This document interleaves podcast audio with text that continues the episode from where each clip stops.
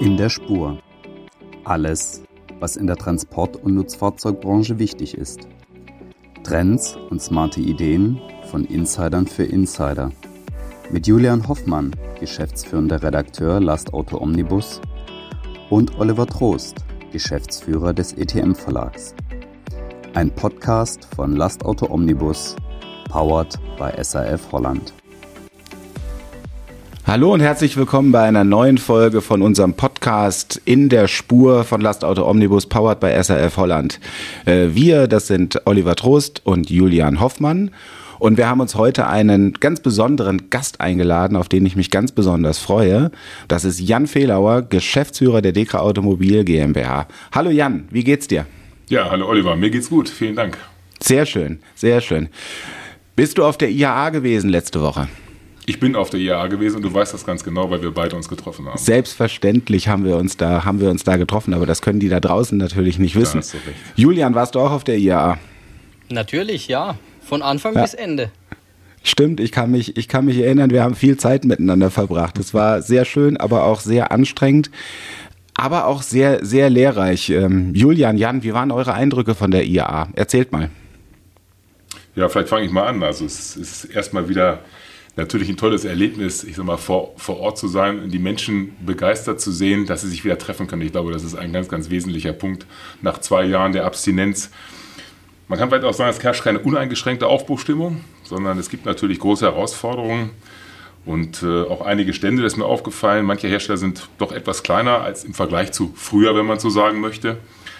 Aber wie gesagt, die Branche hat darauf gewartet, sich wieder zu treffen und genau das konnte man dort feststellen, wie wir beide ja auch schon bei unserem Dekra Zukunftskongress Nutzfahrzeuge es im Juni erlebt haben. Absolut. Julian, wie war dein Eindruck? Ja, dann gehe ich vielleicht mehr auf die Produkte und muss da sagen, dass für mich die IAA wirklich dieses große Wort Technologieoffenheit so ein bisschen unterlegt hat. Weil es war wirklich Wahnsinn, wie viele Technologien da ausgestellt waren. Es war eben nicht nur der batterieelektrische Antrieb, es war auch die Brennstoffzelle, es war der Wasserstoffverbrenner und es war natürlich immer noch auch der Diesel ich für mich habe da wirklich einen Umbruch gespürt und gesehen, dass es in viele verschiedene Richtungen geht, es viele verschiedene Lösungsansätze gibt und die Hersteller heute schon liefern. Absolut, absolut. Mal die, Jan, wir sind schon eine ganze Zeit in der, in der Branche. Du bist seit 28 Jahren bei, bei Dekra, hast angefangen als Prüfingenieur, jetzt schon fast fünf Jahre als Geschäftsführer. Ähm, kannst du mal Revue passieren lassen? In deinen Anfängen, Anfang, Anfang der 90er Jahre, da war natürlich sowas wie batterieelektrischer Antrieb. Das war, das war äh, Zukunftsmusik, Warp 2, Raumschiff Enterprise, das war wirklich ganz, ganz weit weg. Ja, Warp 2 gab es nur im Fernsehen, so weit kann ich mich auf jeden Fall erinnern. Nein, da war alles noch äh, wenig digital, muss man sagen. Ja. Wir haben damals auch noch ne, als Prüfingenieur, wenn man Mängel dokumentiert hat, da gab es noch einen Stift und mehrere Zettel mit Durchschlägen. Und ich sage mal, der klassische Hammer und der Schraubendreher, das hat sich heute total gewandelt. Allein was das Geschäft angeht. Ja. Wir reden heute über Prüfung von elektronischen Systemen. Wir nutzen entsprechendes Equipment. Jeder Sachverständige hat das heute bei sich. Also von daher hat sich die Welt für uns geändert natürlich, aber auch die Anforderungen, die die Fahrzeuge heute ja, für die Prüfung erfordern, sind ganz andere geworden. In Richtung Digitales, in Richtung Elektromobilität, in Richtung Daten vor allen Dingen. Ganz entscheidend. Ja, ja.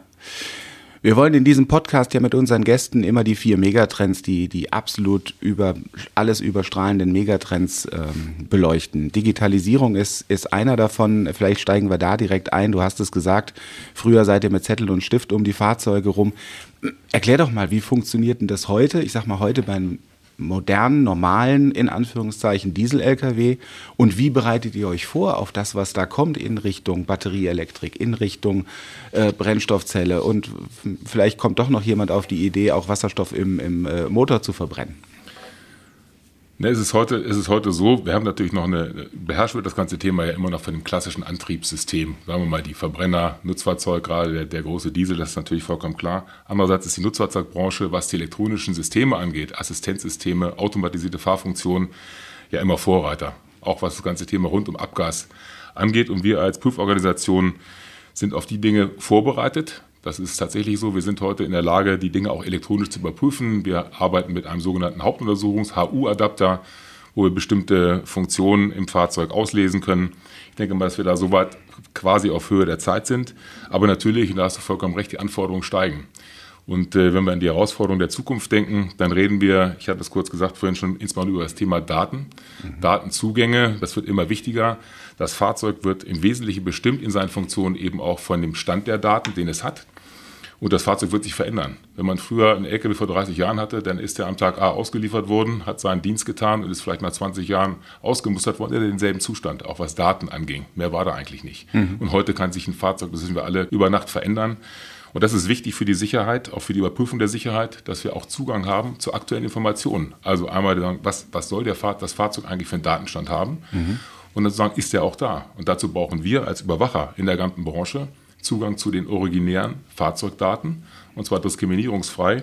Und das ist eine große Herausforderung, die eben auch vor der auch Politik steht, ja, mhm. für die wir uns auch sehr einsetzen, weil am Ende geht es immer um das Thema Verkehrssicherheit. Um mal ganz, ganz deutlich das zu sagen, ne, das ist Stand heute bei konventioneller Verbrennertechnologie. Ihr habt heute keinen Zugang zu diesen äh, Softwareständen? Nee. Also wir haben keinen, keinen Zugang zu den Softwareständen und perspektivisch wird es immer schwieriger und das ist gesetzlich nicht geregelt. Das ist aber gerade ein Thema, was uns beschäftigt und Politik beschäftigt in Europa und auch in Deutschland. Ganz entscheidendes Thema. Ich bin gar nicht sicher, ob das wirklich so bekannt ist. Äh, Julian, wusstest du das? Nee, tatsächlich nicht. Ich glaube aber auch, dass es ein brisantes Thema ist für die Hersteller. Weil wenn die sich in Zukunft da so nackig machen und ihre ganzen Daten freigeben müssen, das ist ja ihr Zukunftsmodell, das ist das, was sie ausmacht. Es geht in Zukunft ja nicht mehr nur um den Verbrenner und darum, wie das jetzt genau ausschaut im Motor, sondern es geht tatsächlich um die Daten, um Assistenzsysteme und wie weit man da vorangeschritten ist. Und ich kann mir gut vorstellen, dass da mancher Ingenieur sagt, boah, nee, da habe ich Bedenken, mich da so nackig zu machen, weil ich möchte ja eigentlich nicht, dass mein Konkurrent versteht und weiß, was ich da so tue in meinem Auto. Ja, das ist, das ist genau, im Grunde haben sie genau den Finger in die Wunde gelegt. Es geht genau um das Thema. Also wir wollen, wir, ich sage jetzt mal als DEKRA, als Überwachungsbranche, wir brauchen nur den Zugriff auf die Daten, die sicherheitsrelevant sind und für den umweltgerechten Betrieb des Fahrzeuges mhm. relevant sind. Also es ist ein ganz kleiner Datenausschnitt, nicht mehr. Uns geht es ja nicht darum, Geschäftsmodelle zu entwickeln auf Basis der Daten, wo wir zusätzliche, was ich Dinge verkaufen können, Fahrzeuge irgendwo zu uns holen, um andere Services anzubieten, sondern es geht wirklich nur darum, den hoheitlichen Auftrag zu erfüllen. Und dafür brauchen wir genau die, ne, den Zugriff, den diskriminierungsfreien Zugriff auf die originären Fahrzeugdaten. Und zwar auf den Ausschnitt, der für die Gewährleistung der Sicherheit und für den umweltgerechten Betrieb notwendig ist. Mehr nicht. Ich setze jetzt mal die Kundenbrille auf. Ich sage, das ist ja mein Auto und ich will damit Geld verdienen und vielleicht will ich selber als Kunde mit den Daten auch, auch Geld verdienen oder ich will zumindest mit der Auswertung der Daten meinen, meinen Betrieb der Flotte effizienter gestalten.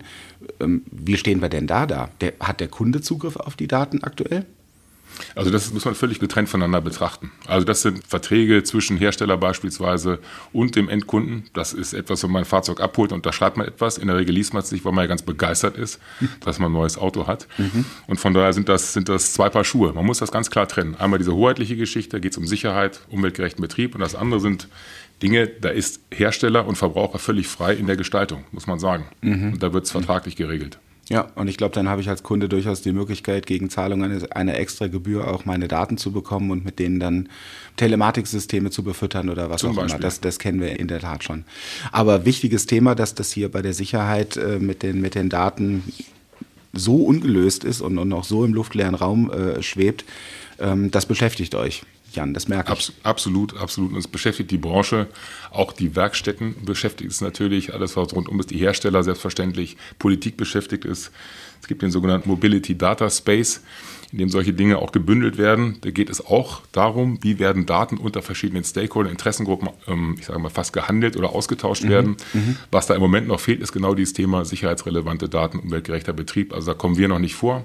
Wir engagieren uns da selbstverständlich, bringen uns ein, ist auch ganz vorwurfsfrei gemeint aber es muss halt entsprechend insgesamt geregelt werden. Das gibt ja auch ein ganz großes Thema mit dem automatisierten Fahren. Da können wir uns, denke ich, alle ganz gut vorstellen, wie sicherheitsrelevant das ist. Ich habe auf der IAA am Stand von Ford Trucks beispielsweise gesehen, dass man als Besucher einen echten ausgewachsenen LKW fernsteuern konnte in der Türkei. Und ich kann mir gut vorstellen, dass das ein ganz großes Thema wird in der Zukunft, wenn Fahrzeuge ferngesteuert werden. Auch wenn das in abgeschlossenen Arealen wie in einem Hafen passiert, dann muss das ja trotzdem sicher über die Bühne gehen können. Weil wenn sich da jemand reinhackt, wir haben alle noch die Anschläge mit LKW vor den Augen, wir wissen, es ist Wahnsinn, was da für ein Gefahrenpotenzial dahinter steckt. Wie ist denn da die DEKRA aufgestellt? Wie kann da die DEKRA in Zukunft prüfen, ob das sicher funktionieren kann? Äh, was, was Sie jetzt ansprechen, ist im Prinzip das ganze Thema rund um Cybersecurity. Das heißt also den Zugriff von außen auf Daten außerhalb des geregelten Bereichs, muss man sagen. Und das Horrorszenario ist ja im Prinzip, äh, dass, dass, dass fremde, fremde und ich sage mal nicht wohlgesonnene Menschen, wie auch immer, ich sage mal, auf, auf ganze Flotten vielleicht sogar zugreifen. Mhm. Und äh, ich sage mal, nicht nur ein Fahrzeug dann fremdsteuern, sondern ganze Heerscharen von Fahrzeugen, das mal so auszudrücken. Ähm, mittlerweile gibt es zum Glück auch, das ist im gesetzlichen Bereich verankert, äh, Vorgaben für die Hersteller ab 2025 meine ich, dass dort eben auch bestimmte Anforderungen an ein Qualitätsmanagement oder Managementsystem äh, notwendig sind, genau diese Dinge auch von der, ich sag mal, von der, von der Wiege bis zur Ware vorzuhalten für die, für die Typprüfung, für die Neuzulassung von Fahrzeugen. Und wir sind als, äh, als DEKRA dort entsprechend akkreditiert, auch solche Audits durchzuführen und äh, diese Managementsysteme in der gesamten Kette zu überprüfen. Also ein wichtig, ganz wichtig, ganz wichtiger und wesentlicher Punkt. Ja, absolut, äh, Julian. Genau das gleiche Bild hatte ich, hatte ich auch vor Augen. Das hat mich auch sehr beeindruckt auf der IAA, weil man sich natürlich so auch ein Stück weit ähm, den Berufskraftfahrer der Zukunft vorstellen kann, der vielleicht nicht nur einen Truck, sondern mehrere Trucks ähm, aus seinem wie auch immer gearteten Büro, Homeoffice oder was auch immer steuert. Ähm, ja, die Zukunft ist extrem, extrem ungewiss, aber wir müssen, glaube ich, alle dafür sorgen und, und äh, Jan Dekra auf jeden Fall, dass das äh, maxi mit maximaler Sicherheit passieren kann. Absolut. Mit maximaler Sicherheit passieren kann, denn auch das haben wir gespürt auf der, auf der IAA, wenn wir mit Fahrern gesprochen haben, da gibt es natürlich Ängste da gibt's äh, genau diese Ängste, was passiert. Ich fahre, irgendjemand greift in meinen, in meinen äh, teilautonom fahrenden Truck ein und, und äh, steuert mich irgendwo hin, wo ich nicht hin will. Ähm, das können wir uns alle vorstellen, das möchte niemand. Das möchte absolut niemand. Wenn wir bei der Auto, äh, beim autonomen Fahren sind, sind wir ein Stück weit eigentlich auch bei der Elektrifizierung der, der Antriebsstränge. Und um auch da über die Bedenken zu kommen, ähm, habe ich auch ganz häufig gehört, oh, ich weiß ja gar nicht, äh, bei so einem elektrifizierten Truck, wenn der jetzt zur Prüfung kommt oder wenn, die, wenn der in die Werkstatt kommt, ähm, wo kann ich überhaupt hinfassen, dass ich nicht gleich äh, einen elektrischen Schlag bekomme, der mich im Zweifelsfall umbringt. Wie seid ihr darauf eingestellt? Die kommen ja, die Fahrzeuge kommen ja zu euch dann zur, zur Prüfung. Ihr seid in den Werkstätten, ihr seid in euren eigenen Niederlassungen unterwegs. Ähm, wie seid ihr da vorbereitet? Das ist ja eine ureigenste Angst des Menschen, genau, ich sag mal, dieses Thema Elektro, Elektrik am Fahrzeug. Dinge, die man nicht sehen kann, ne, mhm. aber durchaus schon mal im Kleinen vielleicht erlebt hat. Man möchte das nicht. Zack. Grundsätzlich denke ich mal, sind die Fahrzeuge insgesamt sehr, sehr sicher, muss man auch sagen, wenn sie nicht durch, durch äußere Beschädigungen, Unfall in irgendeiner Form beeinflusst wurden. Ähm, aber wir, wir bilden unsere Sachverständigen entsprechend immer nach dem Stand der Technik aus. Das heißt, wo die Fahrzeuge auftauchen, sind wir in der Lage, sie entsprechend zu prüfen. Worum geht es da zukünftig? Da geht es zum Beispiel darum, einen Potenzialausgleich zu prüfen, ja, schadhafte Stellen festzufinden, Isolationswiderstände ähm, zu messen. Es gibt so ganz simple Dinge wie eine, wie eine gesperrte Abfahrt bei Kontaktierung. Ja, also ein Fahrzeug, wenn es am Ladekabel hängt, darf es eben nicht abfahren. Das sind so, das sind so, hört sich banal an. Mhm. Aber genau die Dinge müssen perspektivisch überprüft werden über den Ladeanschluss. Vielleicht irgendwann, das ist ein etwas schwieriges Thema, das Ladekabel. Es gibt keine Mitführpflicht. Auch das kann eine Rolle spielen. Ähm, das sind alles Dinge, da sind wir in der Entwicklung, nicht in der Entwicklung, sind fertig mit der Entwicklung, kann man schon sagen. Auch mit einem, mit einem Partner, mit AVL, kann man euch sagen an der Stelle. Mhm. Und sind, sind hier Vorreiter und dort auch was Aus- und Weiterbildung angeht, unser Sachverständigen, ähm, ich denke mal, absolut auf Höhe der Zeit. Muss ich keine Sorgen machen. Ist da der Wasserstoff denn vielleicht auch ein weiteres Gefahrenpotenzial? Wir kennen ja alle aus der Schule noch die Knallgasreaktion. Gibt es da noch Dinge, die beachtet werden müssen? Ich denke da tatsächlich auch an Erdgastanks in Pkw. Hier und da hat man ja da auch schon mal gehört, dass da ein Leck eben durch Korrosion beispielsweise entstanden ist, wenn auch sehr selten. Es gibt ja dafür, gibt es auf jeden Fall immer eine Sicht- und Funktionsprüfung. Viel mehr kann man im Moment gar nicht tun. Es gibt da keine Prüf- und Testmethoden aktuell. Ähm, Im Moment ist es auch nicht so verbreitet. Ein Stück weit muss man ja auch zugeben, folgt natürlich die, die Entwicklung der Methoden und der Verfahren immer der, der Technologie. Das ist so. Obwohl wir vorne teilweise auch Entwicklungspartner schon sind bei der Entwicklung mit Herstellern. Aber die Prüfmethoden und Testmethoden folgen dem Ganzen. Die Verbreitung ist noch nicht so hoch. Von daher können wir dort immer nur das nehmen, was wir auch gerade haben. Und das ist häufig eben der Sachverstand, äh, wie gesagt, die Sicht- und Funktionsprüfung. Eine Wirkungsprüfung ist bei den Dingen dann häufig dann doch tatsächlich etwas schwieriger noch mhm. aktuell. Mhm. Lass uns mal über Menschen sprechen. Ähm, das bedeutet ja für eure, für eure Prüfingenieure, Prüfingenieurinnen, ähm, natürlich komplett neue Anforderungen. Wie geht ihr damit um? Ähm, wir haben insgesamt in allen Branchen das Thema Fachkräfteknappheit, Fachkräftemangel. Wir reden hier ganz häufig natürlich über Berufskraftfahrermangel, über Mangel bei, bei, bei unseren Kunden, bei unseren Lesern. Ähm, aber wir wissen es natürlich von unseren Industriepartnern genauso, dass die Schwierigkeiten haben, äh, qualifiziertes Personal für die Werkstatt zu bekommen. Und da ist man ja ganz, ganz nah an den, an den Profilen, die ihr letztendlich auch braucht, um eure Aufgaben wahrzunehmen. Also es ist tatsächlich insbesondere auch regional vielleicht etwas unterschiedlich tatsächlich, ich sag mal, qualifiziertes Personal zu bekommen. Ähm, wir beschreiten da ganz unterschiedliche Wege. Vom, ich sag mal, von der natürlich selbst aktiven Bewerbung eines, äh, eines Probanden bei uns, kommt zum Glück auch noch vor. Mhm äh, müssen wir uns aktiv kümmern. Was haben wir? Wir haben teilweise Hochschulkooperationen, wo wir ganz früh, ganz früh einsteigen, Menschen auch ein Stück weit mit auszubilden, indem wir Vorlesungsteile übernehmen zum Bereich Sachverständigenwesen beispielsweise mhm. und ähm, dort in, im Rahmen von Praktika oder sogar von dualen Studiengängen die Menschen sehr, sehr früh ja, an uns binden, beziehungsweise ihnen die Möglichkeit geben, auch sich DK anzugucken. Mhm. Und wir andererseits die Möglichkeit haben, auch zu sagen, Mensch, passt der Mensch perspektivisch zu uns? Und da sehen wir auch ein Stück weit die Zukunft drin, muss man sagen. Diese, diese Art der Akquise möchte ich es mal nennen, ne, der, äh, der zukünftiger potenzieller Mitarbeiter und Mitarbeiterinnen dort zu, zu forcieren. Also es ist tatsächlich nicht trivial. Je schlechter es der Automobilwirtschaft geht und anderen Industrien, desto interessanter wird DEKRA auch häufig. Das ist tatsächlich so. Auf die Idee kommen sonst viele gar nicht. Ne? Okay. Viele würden dann, dieser, dieser Beruf kommt eigentlich gar nicht vor. Und äh, was wir aber auch feststellen müssen, wenn man erstmal den Beruf ergriffen hat und sieht, wie vielfältig der dann doch ist, und es ist eben nicht nur, ja, ich sag mal, Rostklopfen und irgendwie mhm. unterm Auto langlaufen und mhm. Blinker links, mhm. rechts, das ist es nicht. Es ist viel, viel mehr. Wir haben einiges angerissen. Dann bleiben die Leute ganz begeistert. Und es gibt viele, viele andere Möglichkeiten, sich bei DEKRA über das, nennen wir es mal, Prüfingenieurprofil und Ingenieurin weiter zu qualifizieren und eine ganz breite Dienstleistungspalette einfach auch abzudecken und den Kunden ganzheitlich zu bedienen. Also das ist im Prinzip dann toll. Man muss die Leute nur einmal, einmal im Wickel haben und dann bleiben sie auch.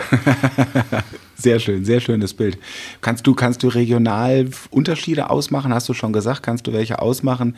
Ich stelle mir vor, Süddeutschland mit starker Automobilindustrie ist ein bisschen schwieriger als in anderen Regionen oder liege ich da ganz falsch? Da liegst du genau richtig. Das ist tatsächlich überall da, wo, wo auch Automobilindustrie ist. Das gibt es auch teilweise im Norden, ja, ich sage mal rund um die Wurst Augsburger Bereich beispielsweise, das ist nicht ganz trivial. In München kann man sich Deine vorstellen, Heimat, dass es genau. ja, genau, genau, Braunschweig.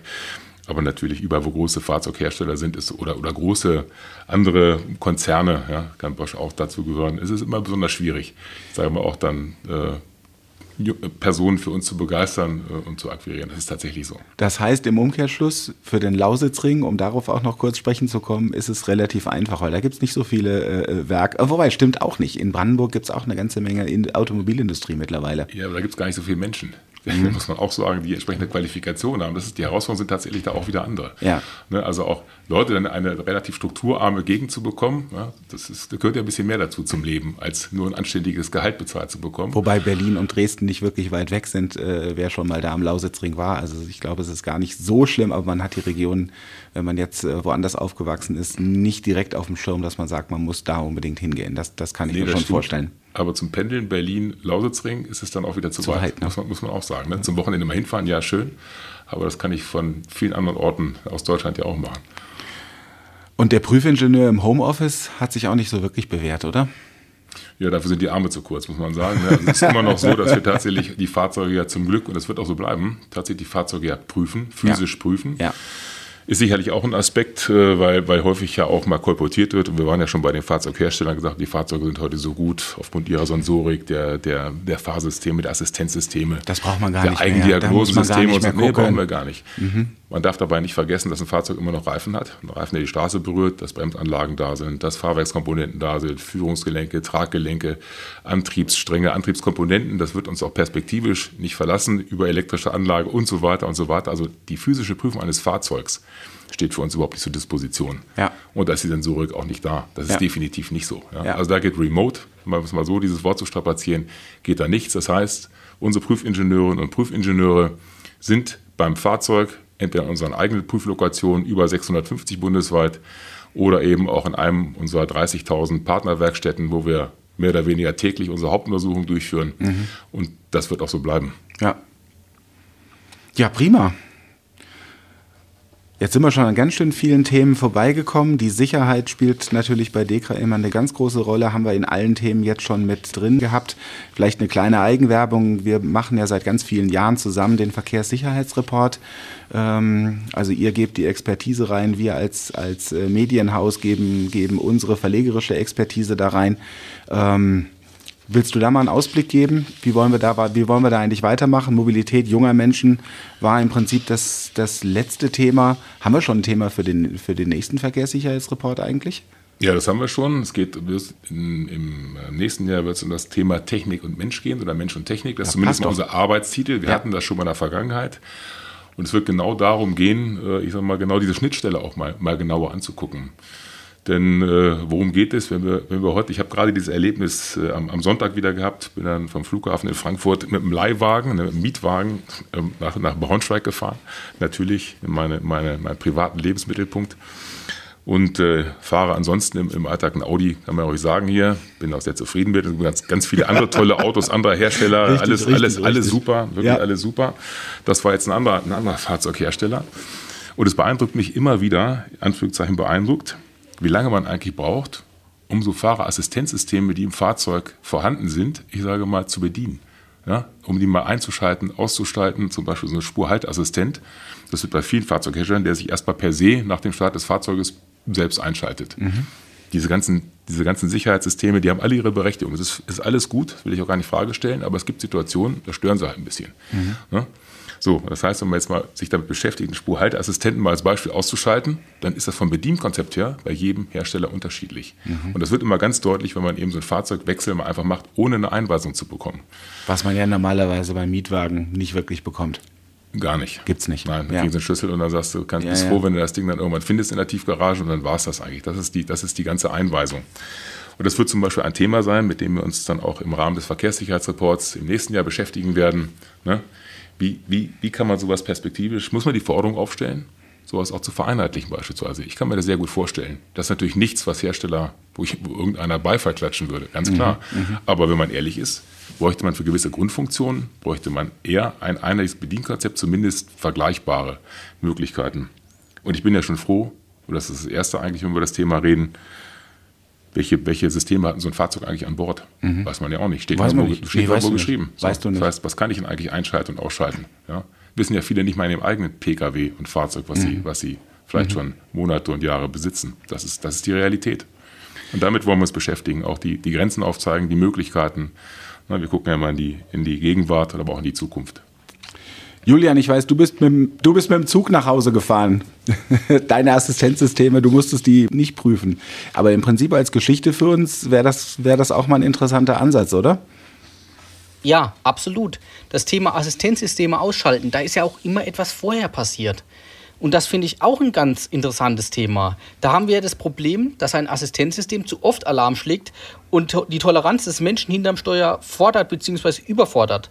Also wie oft erlaube ich einen Fehlalarm, ehe ich das System einfach ausschalte? Ich denke, auch das ist ein großes Thema, dass Assistenzsysteme eben so aufgestellt sind, dass sie nicht zu oft ausschlagen, frei nach dem Motto, besser einmal zu viel als einmal zu wenig. Weil das ist im Zweifel, das stimmt im Zweifel vielleicht gar nicht. Ja, absolut, absolut. Und das vermindert natürlich dann auch ein Stück weit die Akzeptanz des, des, des, des Fahrpersonals und wir haben leider ganz viele, ganz viele Unfälle, äh, gerade äh, schwere Lkw-Unfälle, die möglicherweise darauf zurückzuführen sind, dass der Fahrer genervt war und äh, eine falsche Entscheidung getroffen hat, welches Assistenzsystem er, er letztendlich äh, eingeschaltet lässt. Ja, und natürlich hat das genau damit zu tun, Julian, absolut. Genau. Und das äh, was, was ja das Thema ist, der Notbremsassistent. Das mhm. ist ja genau das bei, bei Nutzfahrzeugen oder schweren Nutzfahrzeugunfällen, was absolut relevant ist, ja. was ja auch ein Riesenvermeidungspotenzial mit sich bringt. Äh, viele Fahrzeuge haben das heute an Bord, funktionieren auch gut, wenn sie ja. eingeschaltet sind. Ja. Das Problem an der Stelle ist tatsächlich, dass man sie eben manuell ausschalten kann, mhm. sie sich selbstständig nicht wieder einschalten. Mhm.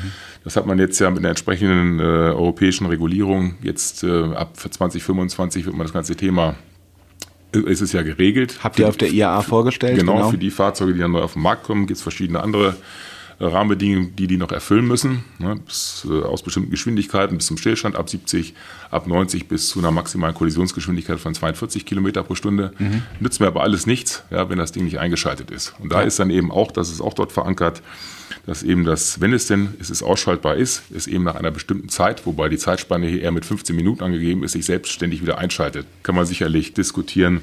Was noch ein wesentlicher Aspekt dabei ist, ist, dass eben perspektivisch auch Personen erkannt werden müssen. Mhm. Das gab es bisher nicht. Okay. Zumindest war es keine Forderung. Ja. Viele Systeme können das, muss man auch sagen, ja. können viel mehr als das, was der rechtliche Rahmen eigentlich vorgibt, sodass man eben auch gerade hier im innerstädtischen Verkehr, ich sage mal, deutlichen Sicherheitsgewinn feststellen wird. Solche Dinge testet ihr am Lausitzring unter anderem, ne? Das testen wir am Lausitzring unter anderem.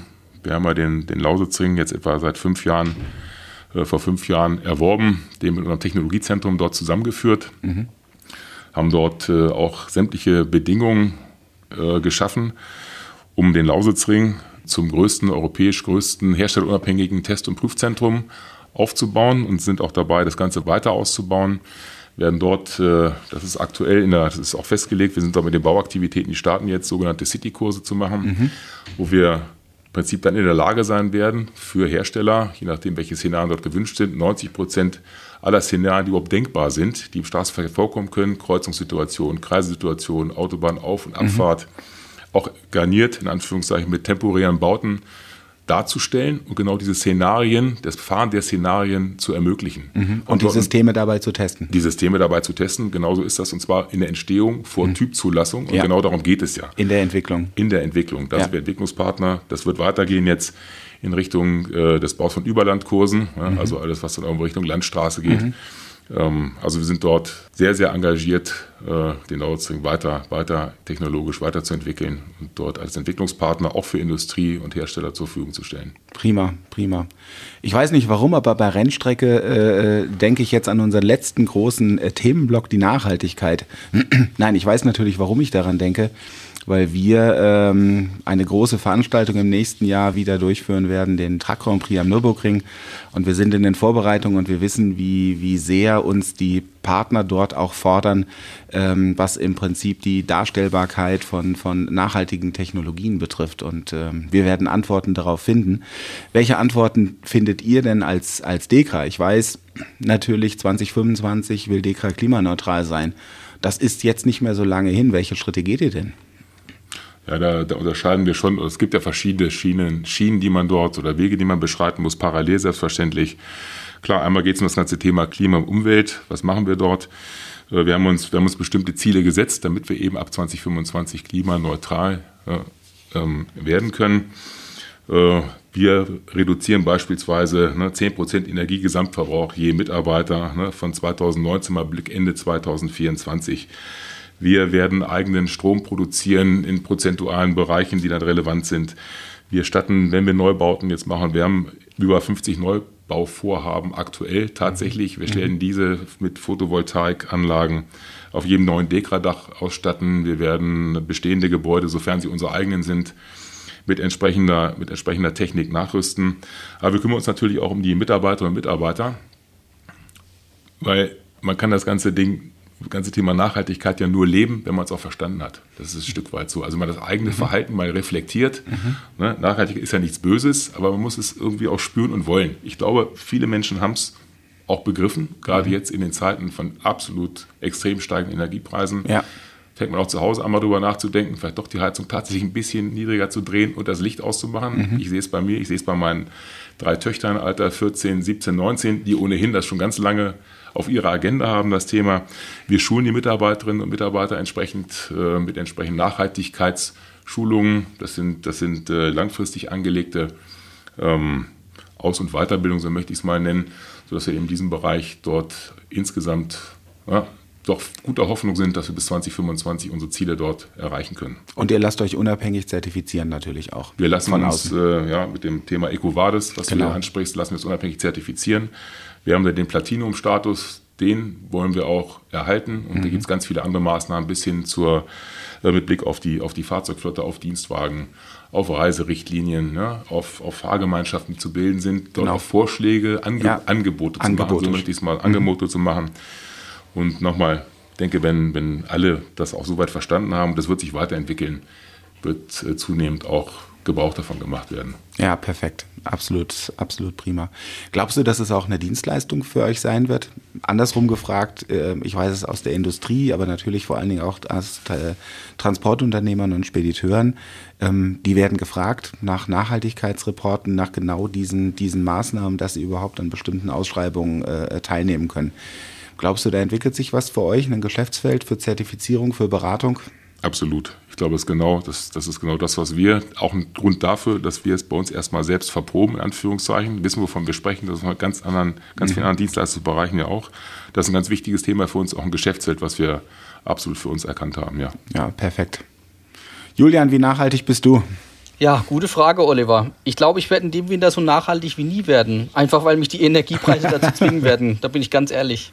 Wir haben uns, wir haben uns in, in Hannover über deine früheren Fahrzeuge unterhalten. Die wären heute jetzt nicht mehr so politisch korrekt. Nee, wirklich nicht. Ich bin ganz glücklich, dass ich die Zylinderanzahl mittlerweile halbiert habe. Und beim Verbrauch würde ich sagen, ja, bin ich bei vielleicht einem Viertel angekommen. Also ich habe eigentlich eine mhm. Grundbilanz vorzuweisen. Oliver, wie schaut es bei dir aus? Wunderbar, wunderbar. Äh, ich fahre ja, fahr ja schon lange zumindest, äh, zumindest teilelektrisch und äh, fahre natürlich auch sehr viel langsamer als, als früher. Ähm, und klar, also die Industrie und alle, wir ziehen jetzt nach und versuchen es in Programme zu packen. Und ähm, wir hier als, als äh, Stuttgarter schwäbisches Unternehmen, wenn man mit Urschwaben spricht, die sagen natürlich, ah nachhaltig waren wir doch immer schon, weil am Ende ist es ja sparsam. Man geht sparsam äh, entsprechend mit Ressourcen um. Das heißt, ich habe das hier seit über 20 Jahren, äh, seitdem ich in Stuttgart bin, äh, im Prinzip eingeimpft bekommen. Und äh, von daher, na klar, machen wir, machen wir selbstverständlich auch mit und als ETM machen wir logischerweise auch mit. Und äh, dass der Kollege mit dem Zug nach Hause gefahren ist am am Sonntag, das hat natürlich auch damit zu tun. Ja, wir müssen nicht immer das Auto nehmen, ähm, wir müssen auch nicht immer überall hinfahren, gerade für kurze Termine. Da hat die Pandemie natürlich uns ein Stück weit auch geholfen, dass wir gesehen haben, man kann auch viele Dinge remote äh, organisieren, aber bestimmte Dinge, Jan, du hast es ausgeführt, gehen halt nicht. Und wenn sie sicherheitsrelevant sind, dann ist finde ich, das Thema Sicherheit noch mal ein Stück höher zu priorisieren als ähm, eine Nachhaltigkeit. Aber unsere Generation, wir werden gefordert sein, das in einen Ausgleich zu bringen und, und ja, unseren Kindern ähm, ja, die Welt bestmöglich zu hinterlassen. Richtig gut wird es nicht sein, aber bestmöglich wollen wir zumindest versuchen. Ja gut, die Dinge sind, diese Dinge sind im Wandel, das ist, das ist vollkommen klar. Es gibt auch entsprechende politische Rahmenbedingungen. Irgendwann haben wir jetzt auch das ganze Thema Klima natürlich, was, was ins Bewusstsein rückt sehr schwierig und sehr zäh, muss man, muss man ehrlicherweise auch sagen. Du hast es gesagt, Nachhaltigkeit, das ist ein wichtiges Thema und dem kann sich keiner verschließen und das ist ganz oben auf der Agenda ja. bei sämtlichen Firmen, bei großen Konzernen, ich sage ja. aber auch bei kleineren Betrieben, aber auch im Privaten, das ist vollkommen klar.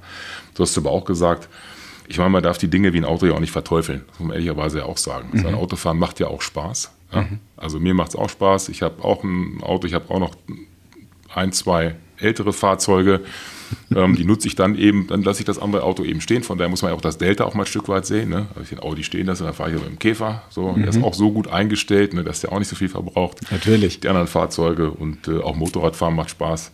Für auch das eine oder andere noch zu Hause. Es ist halt eine Leidenschaft auch ein Stück weit. Das darf man, das darf man nie vergessen und ich würde es auch nie verteufeln und verbieten. Man muss aufpassen in Diskussionen, ne? ja. dass man in diese Richtung nicht abrutscht. Also das eine tun, ohne das andere zu lassen. Das ist meiner Meinung nach irgendwie hier der, der, der, richtige, der richtige Ansatz. Wir haben es ja jetzt auf der IAA auch wieder gesehen, wenn wir in Richtung Nutzfahrzeuge gehen. Alle Hersteller haben Testdrives angeboten für, für elektrische Antriebe. Und ich habe ein paar Leute beobachtet, die wirklich grinsend in dem LKW sitzen und sagen, das gibt's ja nicht, welche Power äh, bei absoluter Lautlosigkeit. Also wenn du sagst, du hast einen Arbeitsplatz und der ist einfach leise und, und der macht aber Spaß, weil er eben äh, kraftvoll vorangeht. Ähm, so begeistert man ja und so kriegt man diesen, diesen technologischen Wandel hin und das haben wir im Prinzip bei den PKWs, finde ich, in den letzten Jahren genauso gesehen. Gibt es einen amerikanischen Newcomer, der genau das äh, perfekt gemacht hat aus meiner, aus meiner Sicht. Jetzt ziehen alle nach und so kommen Veränderungen in Gang. Genau, und da kann man auch sagen, der alte Leitspruch, Erfahrung kommt von Fahren, kann man an der Stelle auch mal sagen. Stimmt. Man muss das erfahren, man muss Stimmt. es erfahren. Ja, und dann weicht auch die große Skepsis und sagt, Mensch, da ist ja doch was dran. Ja. Julian, haben wir noch ein Thema vergessen? Nee, ich bin mit meiner Agenda soweit durch und kann für mich vielleicht schon mal als Fazit ziehen, dass Sicherheit auch ein Zukunftsthema ist. Definitiv. Wir sehen vielleicht bei unseren privaten Pkw zu den Hauptuntersuchungen immer mehr, dass die früher etwas anfälliger waren. Mittlerweile ist die Technik ausgereifter, der Rost ist auch nicht mehr das Thema und wir können da ein bisschen entspannter reingehen. Aber ich denke, in Zukunft werden dafür andere Sicherheitsfragen aufgeworfen. Und das Thema Cybersicherheit ist für mich da ganz groß. Also es werden definitiv spannende Zeiten und ich bin ehrlich gesagt ganz glücklich darüber, dass die DEKRA da dran bleibt und schaut, dass unsere Straßen ja. weiter verkehrssicher bleiben. Denn auch in Zukunft werden wir sicher weiter jemanden brauchen, der sich zuverlässig um unser aller Sicherheit auf den Straßen kümmert. Das ist fast schon ein wunderbares Schlusswort, aber unser Schlusswort gebührt natürlich unserem, unserem Gast. Jan, hat Spaß gemacht. Mir hat es viel Spaß gemacht, mehr als ich mir eigentlich vorstellen konnte, muss ich ganz ehrlich sagen. War eine entspannte Atmosphäre, wir haben viele tolle Themen gestreift, ganz, ja. ganz klare Geschichte. Und äh, ja, mich hat es gefreut und äh, ich denke auch, wir, wir müssen uns keine Sorgen um die Zukunft machen, wenn es um die Sicherheit geht. Ja, mhm. Man muss aber dranbleiben. Das ist genau mhm. das Thema. Das hat ganz viele Facetten. Das ist die Technik an sich. Dafür Sorge zu tragen, dass die Technik eben auch ein Leben lang, zum Beispiel beim Fahrzeug, wir reden jetzt nur über Fahrzeuge heute, mhm. eben von der, ne, von der Wiege bis zur Ware eben auch sicher bleibt. Ja. Und dafür stehen wir seit fast 100 Jahren eben auch als DEKRA. Ja, wunderbar, wunderbar. Super, ja, dann sage ich vielen Dank an alle und bleiben Sie in der Spur. Dankeschön.